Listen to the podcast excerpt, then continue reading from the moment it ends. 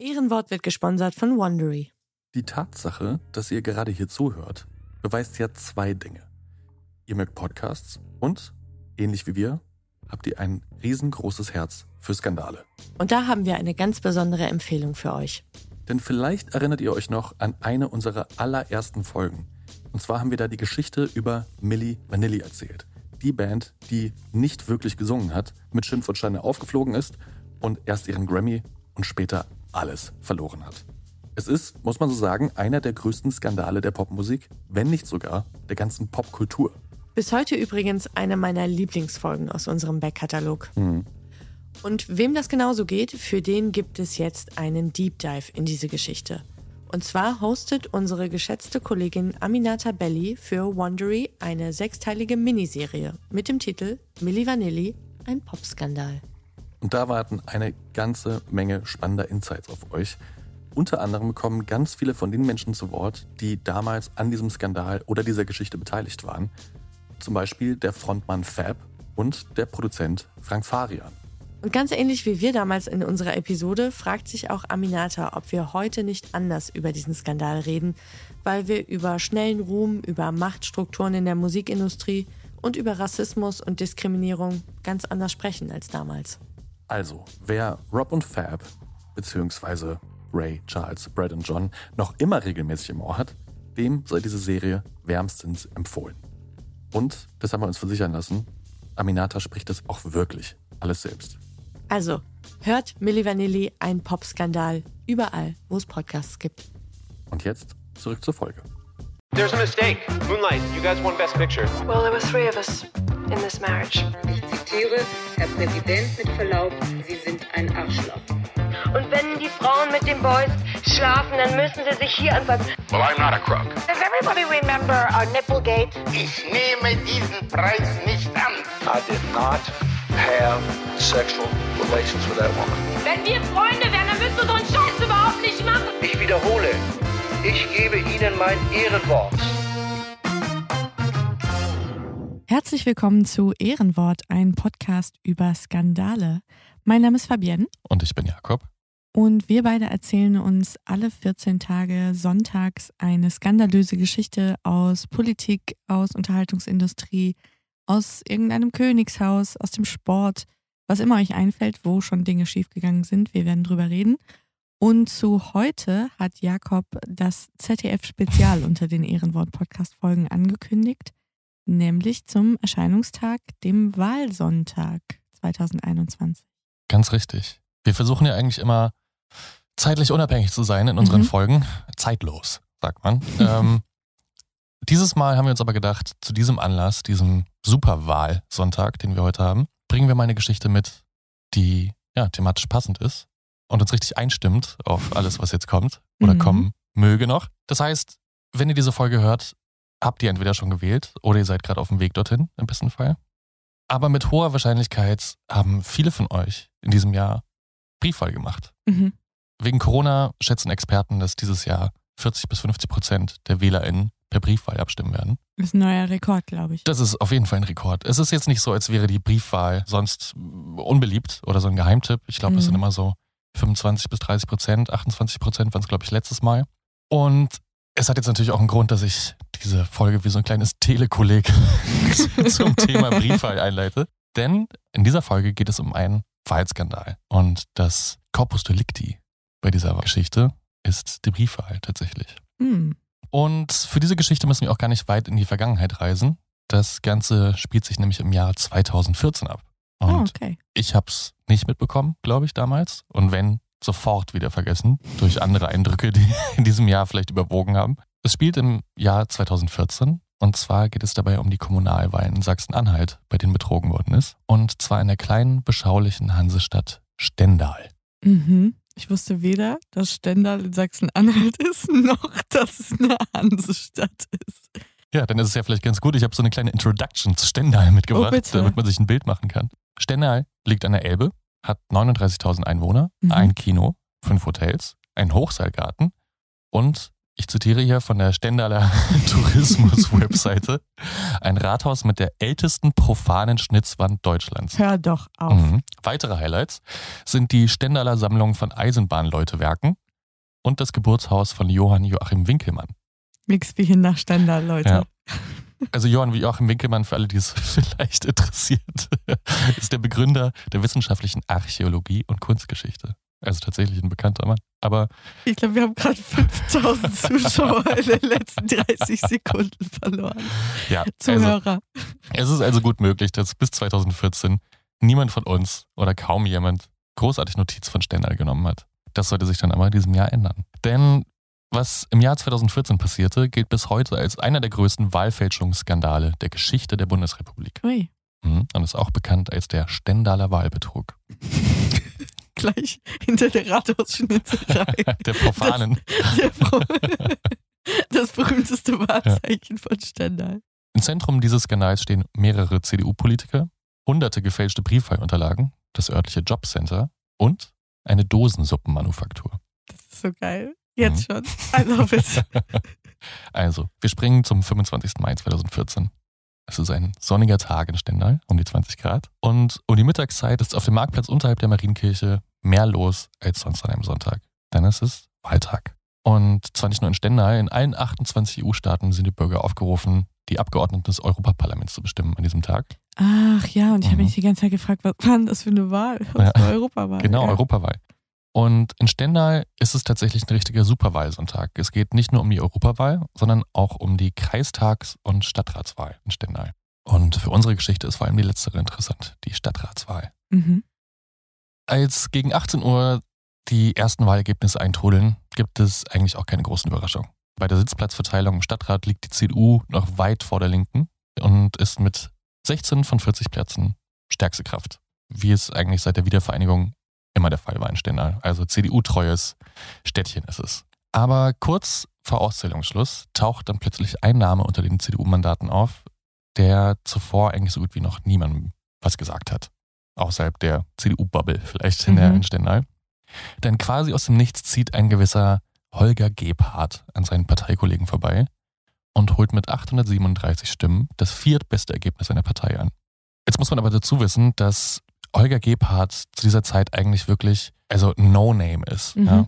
Auch innerhalb der CDU gilt er eigentlich als so ein ja, unscheinbarer Parteikollege, kleines Licht, der äh, bei den Kreisratssitzungen eigentlich höchstens mal das Protokoll geführt hat. Ja. Und er ist jetzt innerhalb der Stadt auch nicht wahnsinnig bekannt. Ist jetzt nicht so, als ob er irgendwie, weiß nicht, die drei größten Kaufhäuser besitzt oder so. Mhm. Also er hat keine besondere Prominenz genossen in der Stadt. Bis zur Wahl hat er für die Stadtverwaltung im Stendaler Jobcenter gearbeitet. Ja? Also es ist jetzt Mhm. nicht ein Beruf, mit dem man sich mit Ruhm bekleckert unbedingt. Ja?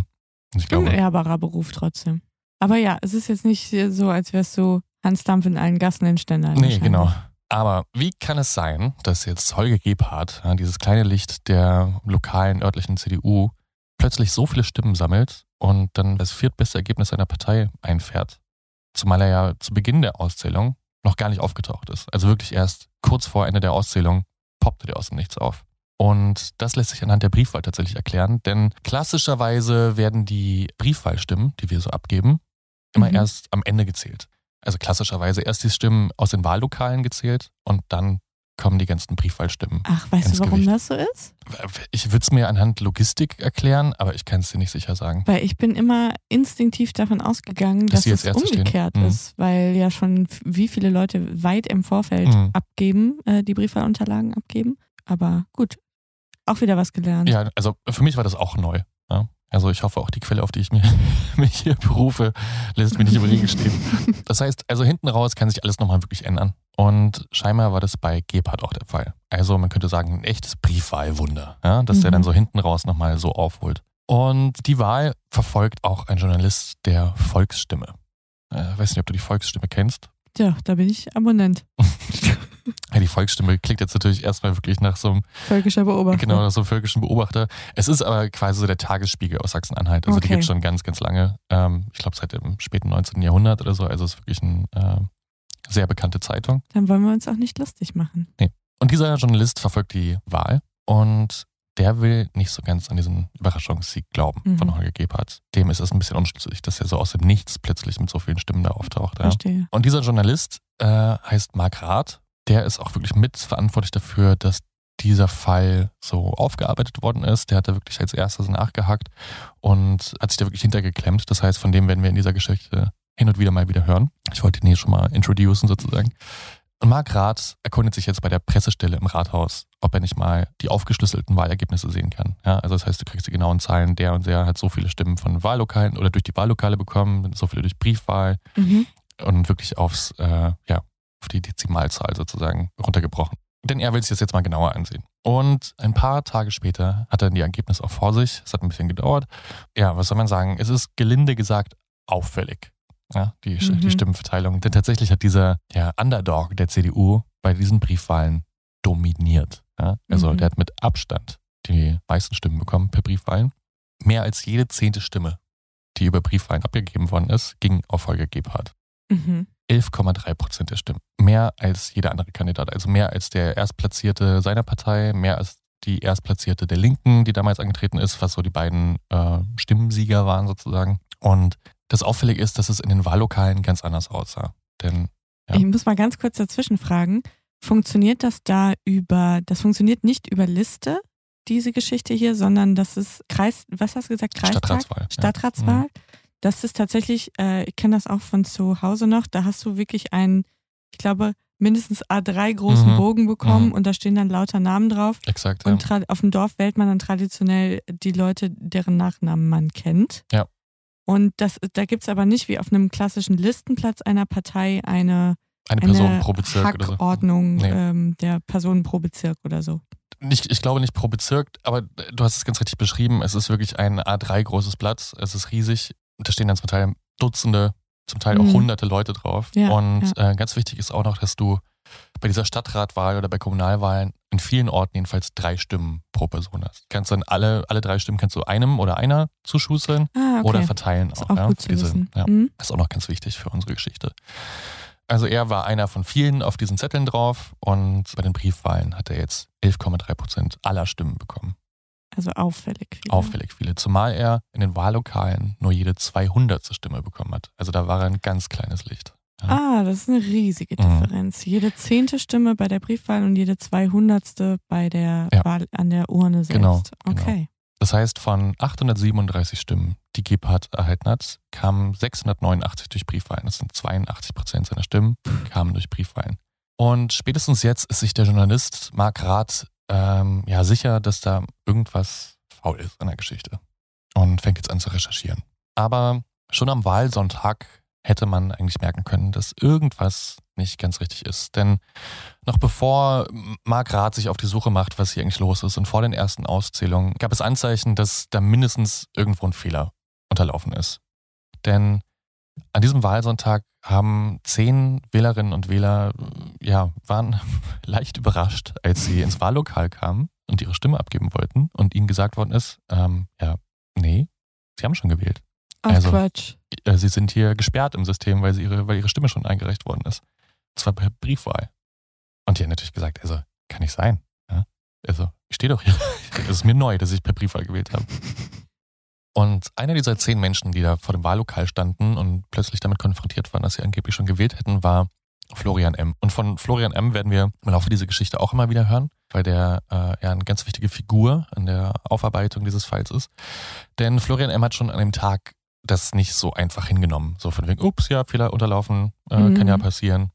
Sondern der hat dann wirklich nachgehakt, okay, wie Briefwahl beantragt und ich will die Dokumente mal sehen. Ist ja auch nichts, was du eigentlich vergisst. Nee. Also ist ja nicht so, ja, so habe ich schon gemacht. Hm. Ja, ich, ich kann mir vorstellen, dass viele von den anderen dann gesagt haben, ja, okay, muss eine Verwechslung sein oder ach, lustig. Also bei vielen wurde dann die Stimme annulliert sozusagen, die per Briefwahl abgegeben worden ist und dann durften sie nochmal neu wählen vor Ort. Und dann haben wir das, ach ja, okay, keine Ahnung, Missgeschick ah, oder okay. Jetzt verstehe Namen ich. verwechselt Mhm. oder so. Aber Florian M., der hat sich da nicht so abspeisen lassen. Der hat dann mal wirklich nachgehakt, was da los ist und hat sich die Dokumente aushändigen lassen. Und da sieht er dann, dass er angeblich eine Vollmacht ausgestellt hat an jemanden, um seinen Wahlschein abzuholen. Und der sagt dann, das kann nicht sein, und der will wissen, wer das war. Und die Wahlhelferinnen suchen ihm dann die Vollmacht raus für die Unterlagen und tatsächlich sieht er dann in seinem Namen mit einer Unterschrift, die seiner ähneln soll, auf eine gewisse Frau Mandelko ausgestellt. Mhm.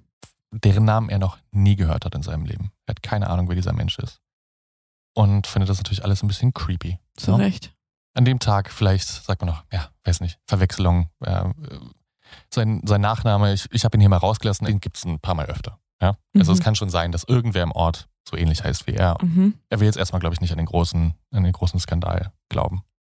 Ja, und jetzt diese zehn Fälle von Doppelwahlen und eben dieses Nachfragen des, des Volksstimme-Journalisten, die sorgen jetzt im Stendaler Wahlausschuss für Gesprächsstoff. Ja. Also da will man jetzt mal zusammenkommen nach der Wahl und mal drüber diskutieren, ob da jetzt wirklich alles so sauber lief oder ob es jetzt irgendwie einen Grund gäbe, dass man hier mal irgendwie weiter nachforschen muss. Am 3. Juni 2014, also wirklich eine Woche nach der Wahl, verteidigt der Stadtwahlleiter Axel Kleefeld, der übrigens ebenfalls der CDU angehört, das Wahlergebnis und sagt, naja, eine Manipulation kommt wenig in Frage. Mhm. Und Mark Rath hat dann natürlich auch mal bei Holger Gebhardt nachgehakt, wie er sich das denn erklären kann, dass so viele Stimmen per Briefwahl kommen. Und er erklärt das so ein bisschen mit seiner Wahlkampfstrategie. Und hier habe ich ein Zitat von ihm. Ich habe aktiv für mich seit Wochen geworben, viel telefoniert und Menschen ganz direkt angesprochen. Und meine Strategie war die aktive Bewerbung und Konzentration auf die Briefwahl. Das war sehr anstrengend und zeitraubend. Das war Holger Gebhardts Rechtfertigung. Ja? Also er hat gesagt, okay. Okay. das war seine Wahlkampfstrategie, die ganzen BriefwählerInnen zu erreichen. Aber Mark Rath überzeugt das überhaupt nicht. Mhm. Also irgendwie ergibt es auch keinen Sinn. Warum konzentriert man sich gerade auf Briefwahlstimmen? Ja? Das ist ein bisschen, bisschen merkwürdig. Und an dieser Stelle muss ich mal einen kurzen Einschub zum Thema Briefwahlen machen, damit wir den ganzen Kontext haben. Denn bevor diese Geschichte wirklich juicy wird, ähm, sollten wir alle äh, auf demselben Kenntnisstand sein. Es geht aber auch ganz schnell. Wenn ihr in den letzten Wochen eure Wahlunterlagen aufgemacht habt, wir haben ja zum Beispiel auch beide per Briefwahl abgestimmt dieses Mhm. Jahr, Richtig. Da wird man vielleicht gesehen haben, dass man eine Vollmacht ausstellen kann. Ähm, da gab es ja dieses eine Blatt, das man vorne reinpacken muss, äh, wo man versichert, dass man selbst nach seinen besten Kenntnissen irgendwie hier abgestimmt hat. Und du kannst es aber auch auf einen Bevollmächtigten ausstellen. Mhm. Der Wahlschein ist Genau. Das. Mhm. Das soll in erster Linie denen helfen, die ja aus körperlichen, zeitlichen oder sonstigen Gründen es nicht selbst schaffen, entweder ins Wahllokal zu gehen, die Wahlunterlagen sich zu besorgen äh, oder die Briefwahl abzugeben. Und das Wahlrecht gilt eben auch schließlich für alle. Ja? Also da Ja. soll keiner ausgeschlossen werden. Eigentlich ist es ein ganz feines System, dass man ähm, jemanden bevollmächtigen kann, seine eigene Stimme abgeben zu können irgendwo. Ja, und der oder die Bevollmächtigte muss dann eben auch schriftlich benannt werden, also mit Namen und ich glaube auch Anschrift, damit diese Person sich dann im Wahllokal ausweisen kann. Oder auch im, im, im Rathaus, wenn sie die Wahlunterlagen abholt oder einreicht oder whatever. Und dazu kommt noch ein neues Gesetz. Das gilt seit 2009 für die Bundestags- und Europawahlen und seit 2013 auch für Kommunalwahlen. Es gibt die sogenannte Viererregel, die war mir davor auch nicht bekannt, dass du als Bevollmächtigter oder Bevollmächtigte nur für maximal vier Personen dir eine Vollmacht ausstellen kannst, um für die zu wählen. Das heißt, äh, du kannst jetzt nicht für deine gesamte Großfamilie oder für dein ganzes Büro wählen gehen, sondern nur wirklich für maximal vier Personen. Und das musst du bei der Abgabe der Stimmen als Stellvertretender oder Stellvertretender dann eben auch dokumentieren ja, oder, Mhm. oder beglaubigen, bescheinigen, dass du das nur für maximal vier Personen machst. Ich glaube, das soll so ein bisschen unterbinden, dass du eben dann, ja, weiß nicht, die ganzen Wahlunterlagen an dich reißt und Für deine ganze Nachbarschaft Genau. sozusagen. Ja. Ja. und ja, wie gesagt, diese Viererregel ist noch relativ jung. Seit 2009 B- Bundestags- und Europawahl, seit 2013 für Kommunalwahlen. Das heißt, in Stendal war sie 2014, war das noch ein relativ junges Gesetz, Mhm. aber Gesetz. Und diese Viererregel wird auch noch einen entscheidenden äh, Punkt in dieser Geschichte spielen. Ich finde es bemerkenswert, dass das Gesetz so jung ist, weil ich mir gerade vorstelle, ich weiß nicht, war das dann vorher ein Ding, dass irgendwie Leute für ihre ganze Sippschaft die Wahl, die Briefwahlunterlagen in der Schubkarre ins Rathaus gefahren haben und da einmal ausgekippt? Ja, also ich erkläre es mir immer so, eine Regel wird dann aufgestellt, wenn es einen Anlass gibt, sie zu stellen. Also äh, gut Vermutlich. möglich, dass irgendjemand gesagt hat, "Mh, haben. Genau, und diese Viererregel ist jetzt für diese Geschichte auch nicht ganz unerheblich. Denn in Stendal lief das 2014 alles ein bisschen anders. Und das wäre ja eigentlich das Jahr gewesen, in dem das zum ersten Mal äh, wirklich ja, Gesetz war. Man möchte glauben, dass dann auch ähm, da die Aufmerksamkeit ein bisschen höher ist. Denn drei Wochen nachdem der Wahlausschuss noch bekräftigte, wir erinnern uns, dass bei der Wahl alles sauber lief und man nicht an eine Manipulation glaubt, muss dieser besagte Stadtwahlleiter Axel Kleefeld von der CDU auf einer Pressekonferenz einräumen, dass mh, da vielleicht doch irgendwas nicht so sauber gelaufen ist Mhm. und dass sie nachgeguckt haben und zwölf Bürgerinnen Stendals Vollmachten für 189 Briefwahlunterlagen beantragt haben und ausgehändigt bekommen haben. Das heißt, zwölf Personen haben für 189 Personen die Briefwahlunterlagen bekommen. Nicht schlecht. Ihr könnt Ja. es gerade nicht sehen, aber mir ist so mein Unterkiefer auf den Tisch gefallen.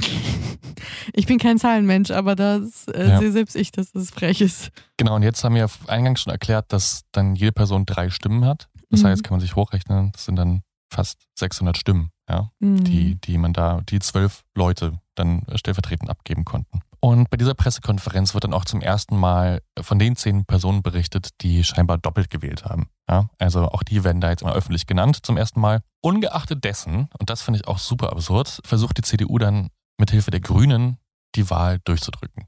Also die sagen, ja, der, der Wählerwille ist durch diese Stimmen äh, nicht irgendwie groß beeinflusst. Das sind 189 Stimmen maximal und, und haben alles dafür getan, dass diese Wahl anerkannt wird. Sie scheitern damals allerdings an der Stimmenmehrheit von Linke, SPD, FDP und den Piraten und so muss die Briefwahl nach diesen Ergebnissen wiederholt werden. Aber auch wirklich nur die Briefwahl. Ja? Also Ah, nicht okay. alle dürfen nochmal wählen, sondern nur diejenigen, die Briefwahl beantragt hätten.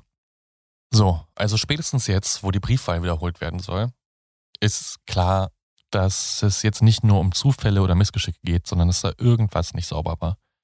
Und jetzt meldet sich auch Florian M. nochmal, von dem hatte ich ja eingangs erzählt. Es war einer dieser zehn Personen, die äh, dann im Wahllokal gehört haben, sie hätten schon mal abgestimmt. Und der meldet sich jetzt direkt bei dem Stadtwahlleiter von Stendal, diesem Kleefeld, der auch gesagt hat, er glaubt nicht an eine Manipulation. Und gibt kurz danach im Rathaus eine eidesstattliche Versicherung ab, dass seine angebliche Vollmacht eine Fälschung war. Ja, also jetzt gibt es wirklich schwarz auf weiß seine Aussage, meine Briefwahlunterlagen waren gefälscht. Und jetzt wird's absurd, denn nur Stunden später bekommt Florian M. dann Hausbesuch.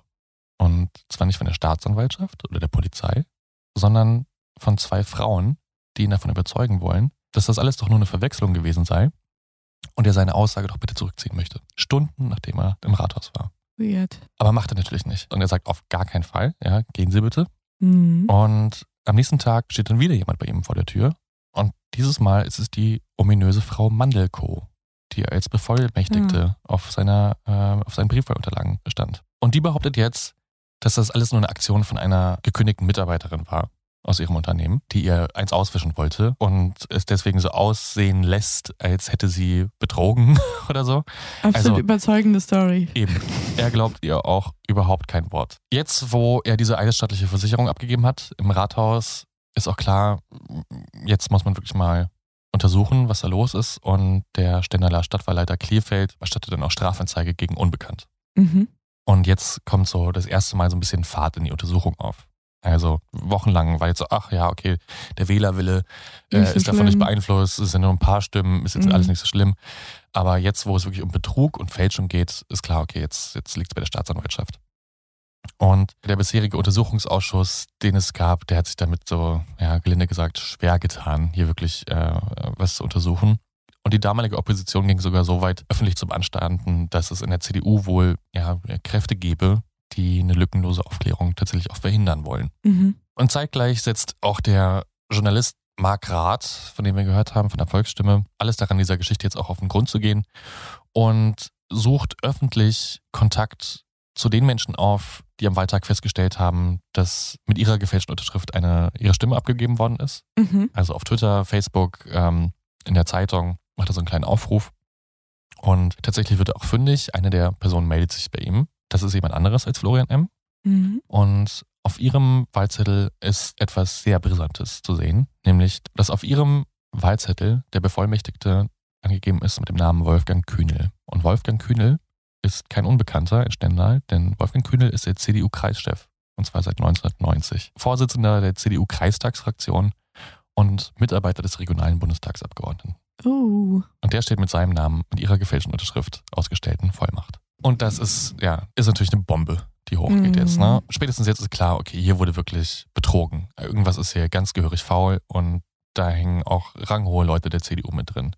Und wenig später, am 5. November 2014, kommt es dann auch zu mehreren Razzien durch die Staatsanwaltschaft. Und dabei liegt der Fokus auf fünf Verdächtigen und einer von denen ist natürlich auch Holger Gebhardt, der unser kleines Briefwahlwunder ja, ist.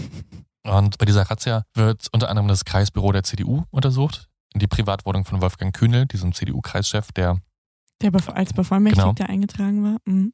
und der Arbeitsplatz und die Wohnung von Holger Gebhardt. Und jetzt kommt die ganze Geschichte so langsam ans Licht. Mhm. Ich muss dazu sagen, dass diese lückenlose Aufklärung durch die Staatsanwaltschaft damals ein ganz schönes Weilchen gedauert hat. Ich glaube, zwei Jahre. Nach zwei Jahren haben sie ihre Untersuchungsergebnisse veröffentlicht. Und die Ergebnisse dieser Untersuchung, die bringen jetzt wirklich ans Licht, was davor so lange verborgen war.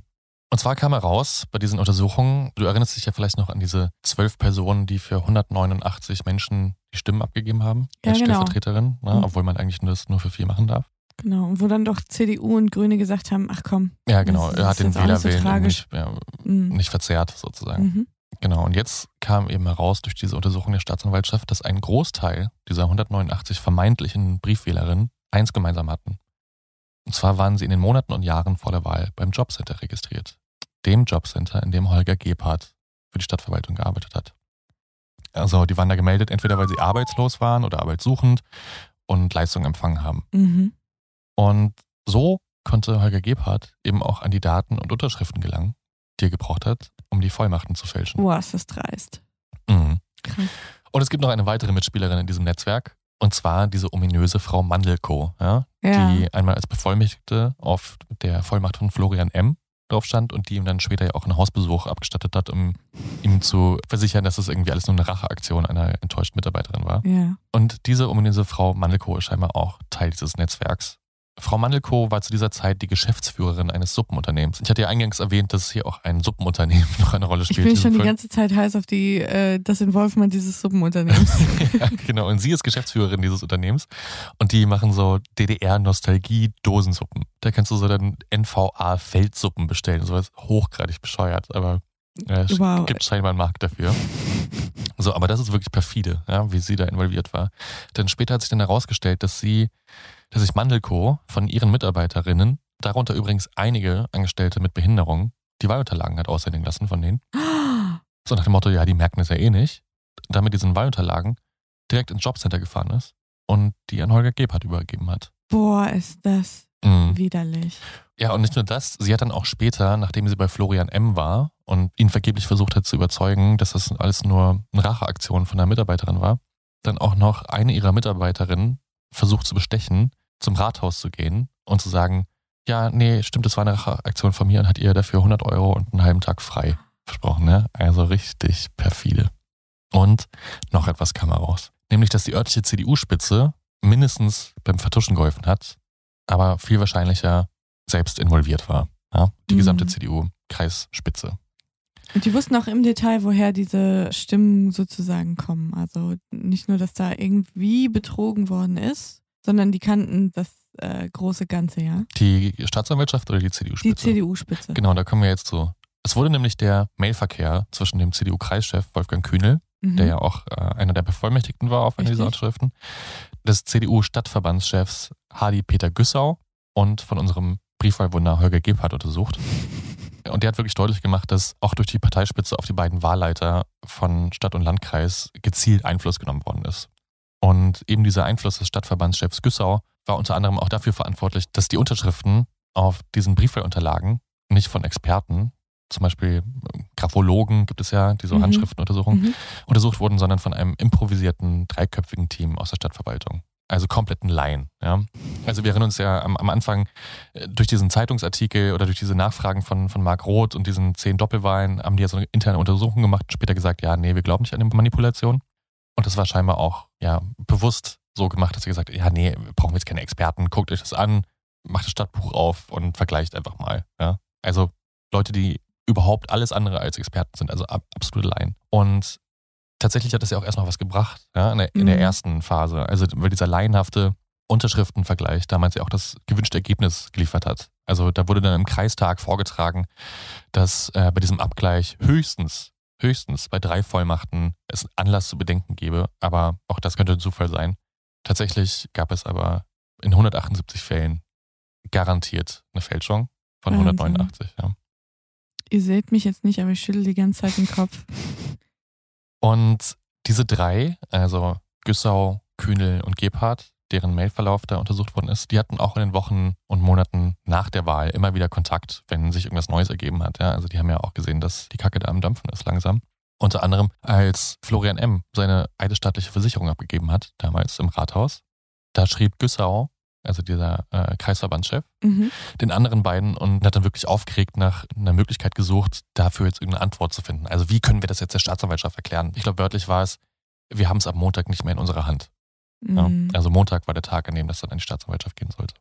Wahrscheinlich kam es dann so auch zu dem Hausbesuch bei Florian M. Ne? Also anders kann man sich nicht erklären, dass Stimmt. wirklich nur Stunden später, nachdem er seine, seine, Ja, seine altstaatliche Versicherung abgegeben hat, er dann sofort Hausbesuch bekommen hat. Ja. Und die beiden Frauen, die Florian M. besucht haben, waren übrigens auch Angestellte von dieser Frau Mandelko. In der Suppenfabrik. Genau. Also die hängt da ganz tief in diesem Netzwerk mit drin. Ja. Das ist wirklich einer der lowesten Low Points, die wir bisher hatten bei Ehrenwort, muss ich mal sagen. So, und natürlich kommt es dann auch zum Prozess. Und bei der späteren Verurteilung von Holger Gebhardt war sich die Staatsanwaltschaft dann übrigens sicher, dass er das auch nicht nur auf eigene Faust gemacht hat, sondern wirklich von Hintermännern angeleitet und eingesetzt worden war. Und das wahrscheinlich auch schon bei den Kommunalwahlen 2009 und bei der Landratswahl 2012 mit einem ähnlichen System betrogen und manipuliert wurde. Boah, Mhm. krass. Genau, ich habe jetzt gerade schon vorweggenommen, dass es zum Prozess gekommen ist. Gebhardt ist aber schon direkt nach der Razzia von allen Ämtern zurückgetreten, innerhalb seiner Partei und auch in der Stadtverwaltung. Hat auch vom Jobcenter Hausverbot auf Lebenszeit bekommen. Und ja, er musste dann vor Gericht. Und im März 2017 wurde Holger Gebhardt dann wegen Wahlfälschung in rund 300 Fällen vom Landgericht Stendal zu zwei Jahren und sechs Monaten Haft verurteilt. Und da das Gericht zudem die Überzeugung kam, dass er auf Druck von Hintermännern gearbeitet hat, habe ich ja gerade schon gesagt, Mhm. Ist dann auch der CDU-Kreisverstand geschlossen zurückgetreten. Sehr gut. Ja. Und auch die Wahl wurde natürlich wiederholt. Und zwar diesmal nicht nur für BriefwählerInnen, sondern für alle Wahlberechtigten. Also die Wahl wurde komplett nochmal neu aufgerollt. Kostet ja auch nichts. Und Marc Rath, dieser Journalist, der das alles maßgeblich ins Rollen gebracht hat, diese ganze Geschichte durch seine Nachfragen und sein Nachhaken. Und der hat auch wirklich in der Volksstimme, die findet man bis heute, die Artikel wöchentlich Artikel dazu geschrieben und sich wirklich laut gemacht und echauffiert und den Blick dahin gelenkt, wo es, wo es gehakt hat. Und ich glaube, auch ohne die öffentliche Aufmerksamkeit wäre es wahrscheinlich nie zu diesen Untersuchungen gekommen, Mhm. wenn dieser öffentliche Druck nicht da gewesen wäre. Ja, Chapeau an Marc Rath. Genau, und der hat das ganze Ergebnis der Wahlwiederholung damals so kommentiert. Und hier möchte ich einmal kurz zitieren, weil ich das ziemlich treffend fand, was er damals geschrieben hat. Mhm. Der größte Angriff auf die Demokratie ist die Manipulation einer Wahl. In Stendal sind im vorigen Jahr Briefwahlvollmachten gefälscht worden. Das brachte die größte Stadt der Altmark in die Negativschlagzeilen. Die deswegen nötig gewordene komplette Wiederholung der Stadtratswahl sorgte am Sonntag für einen Negativrekord. Nur 31,5 Prozent gingen zur Wahl. Das ist noch nicht einmal jeder Dritte. Keine andere Stadt in Sachsen-Anhalt verzeichnete zuletzt eine so geringe Beteiligung. Die Minderheit der Stendaler, die im Wahllokal war, stimmte fast so ähnlich ab wie im Jahr zuvor.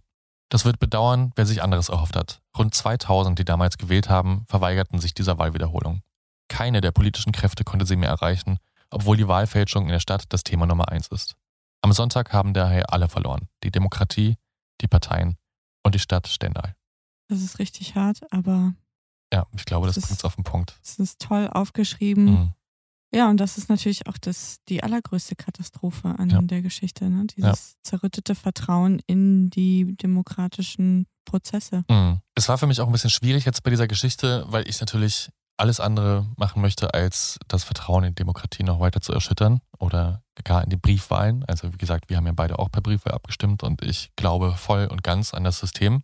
Umso schlimmer ist es, wenn dann solche Fälle ans Tageslicht kommen. Ja. Ähm, und klar, jetzt sind 189 gefälschte Briefwahlen und 600 gefälschte Stimmen. Klingen jetzt nicht nach viel, aber gerade für so eine Kleinstadt, wo es dann auch um die Stadtratswahl geht und wirklich um Sitze geht Mhm. und um Einfluss geht. Also ob du dich jetzt als Schülersprecher aufstellst Mhm. oder Lokalpolitiker oder Bundestagsabgeordneter, sobald da irgendwie versucht wird zu manipulieren, ist es einfach für alle, die gewählt haben, glaube ich, Scheißgefühl. Ja, ja, scheiß Gefühl. Glaube ich auch. Das hat mit der Zahl der Stimmen, wie viel da jetzt ähm, ja, falsch abgegeben worden sind oder doppelt oder ne, wie auch immer. Das ist egal, glaube ich. Das ist unerheblich. Es geht ums Prinzip. Ja. Das ist einfach eine, eine grundsätzliche Sache, dass sowas nicht passieren darf, damit eben viele Bürgerinnen und Bürger nach wie vor das Vertrauen in diesen Prozess und in, die- Mhm. in die Institutionen und die Infrastruktur, die diesen Prozess organisiert haben, damit wir möglichst viele Leute auch dazu kriegen, dieses Mhm. Privileg, Wahlrecht, was wir haben, auch wahrzunehmen. Ne? Ja, und man hat es auch gesehen, wenn man dann sich diese Artikel durchgelesen hat dazu. Mhm. In den Kommentaren, sehen sich halt auch ganz viele darin bestätigt, was sie eh schon von der Demokratie denken oder von, vom Wahlsystem oder unserer Politik, ne? Die da oben machen, was sie wollen und Klar. unsere Stimme hat überhaupt gar keinen Wert. Und ja, es ist genauso wie mit Journalisten, die lügen in ihren Artikeln. Wenn es rauskommt, schwächt es einfach immer weiter das, was eigentlich am wichtigsten ist. Ne? Also unsere Vertrauen. Demokratie, das Vertrauen in die Institution, in Journalismus oder alles andere. Mhm. Ja. Die Geschichte passt auch ganz gut zu dieser Debatte, die ja jetzt aktuell auch angestoßen ist, allen voran mal wieder vom äh, Springer-Konzern, Mhm. dass die Briefwahl ja antidemokratisch sei oder Mhm. undemokratisch sei zumindest. Was ich für absoluten Oberblödsinn Absolut, halte. ja. Ja, aber das sind natürlich die, die Geschichten, die es nicht besser machen. Mhm. Trotzdem Respekt an diesen Reporter, an Mark Ja. Rath, dass er da so lange dran geblieben ist und nicht nachgelassen hat. Weil es einfach wichtig, man mag das ja auch belächeln, ja, eine Stadtratswahl oder eine Kommunalwahl Mhm. und ist eh egal, weil nachher stimmen alle für den Bauern, der die größte Biogasanlage hat Mhm. oder den Schwibschwager von so und so. Das mag alles sein, trotzdem ist es ja wichtig, dass es auch irgendwie auf der allerkleinsten Ebene, wo Menschen zusammenleben und dieses Zusammenleben organisieren, dass es da ja sauber zugeht und Ja. ja, sich alle an die Regeln halten. Ja, und ich glaube auch, also zum Thema Briefwahl, ich hatte das ja auch im, im Intro kurz gesagt, die Idee der Briefwahl, finde ich, ist eine absolut demokratische Idee. Ne? Also, dass wirklich Genau. jeder und jede, egal wo er sie wohnt, äh, wie es um ihn oder sie beschaffen ist, äh, die Möglichkeit hat zu wählen. Auch durch Vertretung zum Beispiel. Und ja, durch diese Viererregel ist ja schon so ein Kontrollschritt, der da ja besteht. Ne? Problem war einfach bei dieser Wahl, dass der komplett ignoriert worden ist. Also Mhm. in der, in der ersten Instanz jedenfalls. Ja, ne? ja. Tatsächlich gab in den Gesprächen später auch noch raus, also es ging ja nicht nur um Holger Gebhardt bei den Ermittlungen, sondern auch um ähm, MitarbeiterInnen im, im Stadtrat und in der Wahlleitung, die dann wohl das auch wissentlich ignoriert haben. Ja? Mhm. Die dann gesagt haben, ja, nee, das passt schon so, könnt ihr so abgeben und die werden gezählt. Obwohl das eben eigentlich nicht gelten sollte. Ja. Mhm. Ich habe in den letzten Wochen auch viele dieser Diskussionen über ja, Wahlen und die Unanfechtbarkeit von Wahlergebnissen gelesen an Diskursen im Internet, ja, also von Leuten, die wirklich dann wieder äh, nur Soros, Soros brüllen und von, von Wahlmaschinen in Deutschland reden, die es natürlich nicht gibt. Ja, hier ist wirklich alles noch von Hand.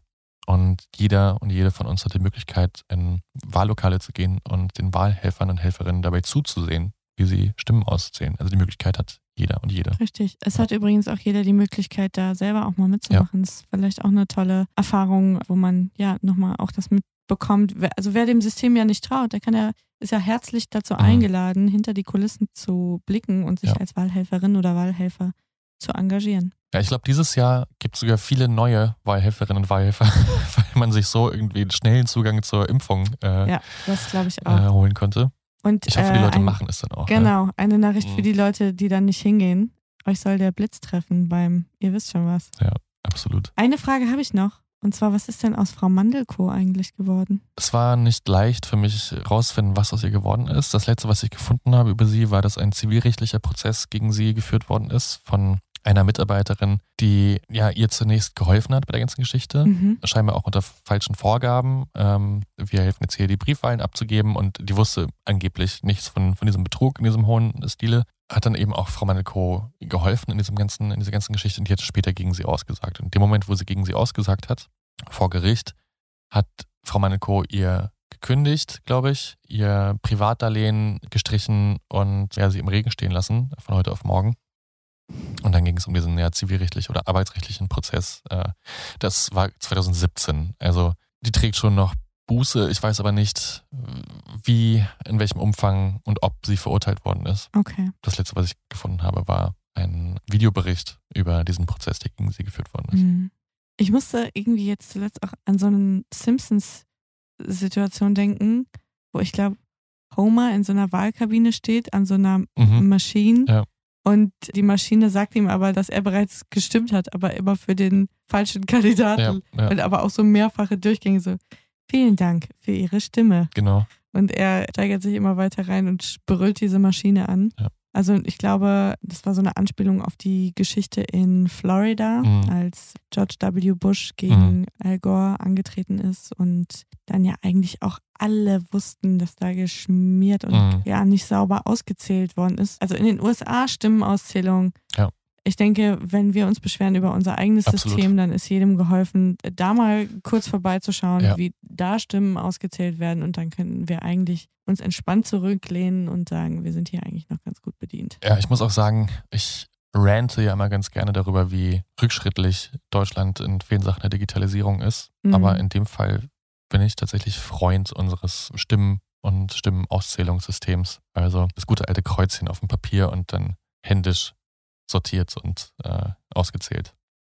Ja, wird, irgendwann wird es auch eine Maschine machen, Auch wenn sie bestimmt, mal ja. vernünftig programmiert wäre, würde. Der Tag wird kommen und es ist ja dann auch in Ordnung so. Es muss halt funktionieren.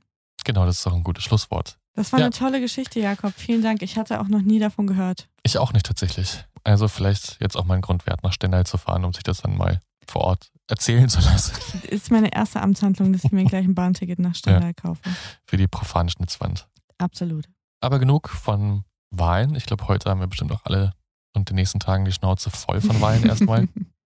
Und können uns darauf freuen, dann in der übernächsten Woche wieder was Neues zu hören. Kannst du denn schon sagen, worum es gehen wird? Yes, und zwar geht es um einen Mann, der Geldsorgen hatte und eine ja, fixe Idee, wie er sein größtes Hobby mit diesem Problem der Geldnot kombinieren könnte. Ein ziemlich durchschaubarer und im Nachhinein wirklich wacker Plan, von dem gut. er aber zu diesem Zeitpunkt richtig überzeugt war und der auch im ersten Moment ja, aufgehen sollte für ihn. Das klingt doch vielversprechend. Also es geht ums ganz große Geld nächstes Mal. Sehr, sehr gut, sehr gut. Ja, dann bedanke ich mich für die Aufmerksamkeit. Hoffentlich. Ähm, ich hoffe, wie gesagt, ihr wart alle wählen. Ich finde das sehr wichtig, von seiner Stimme Gebrauch zu machen, die man hat in diesem Land. Aber genug der Belehrung. Vielen Dank fürs Einschalten. Wie immer könnt ihr uns auf den üblichen Kanälen folgen.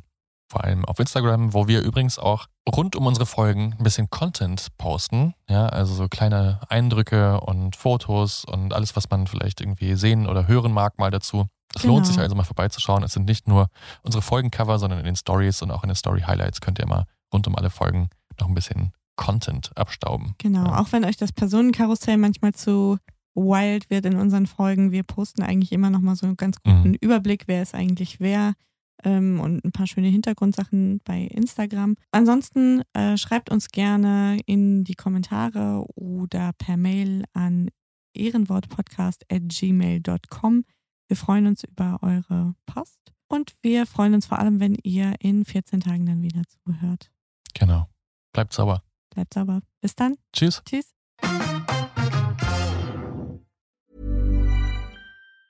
Ever catch yourself eating the same flavorless dinner three days in a row?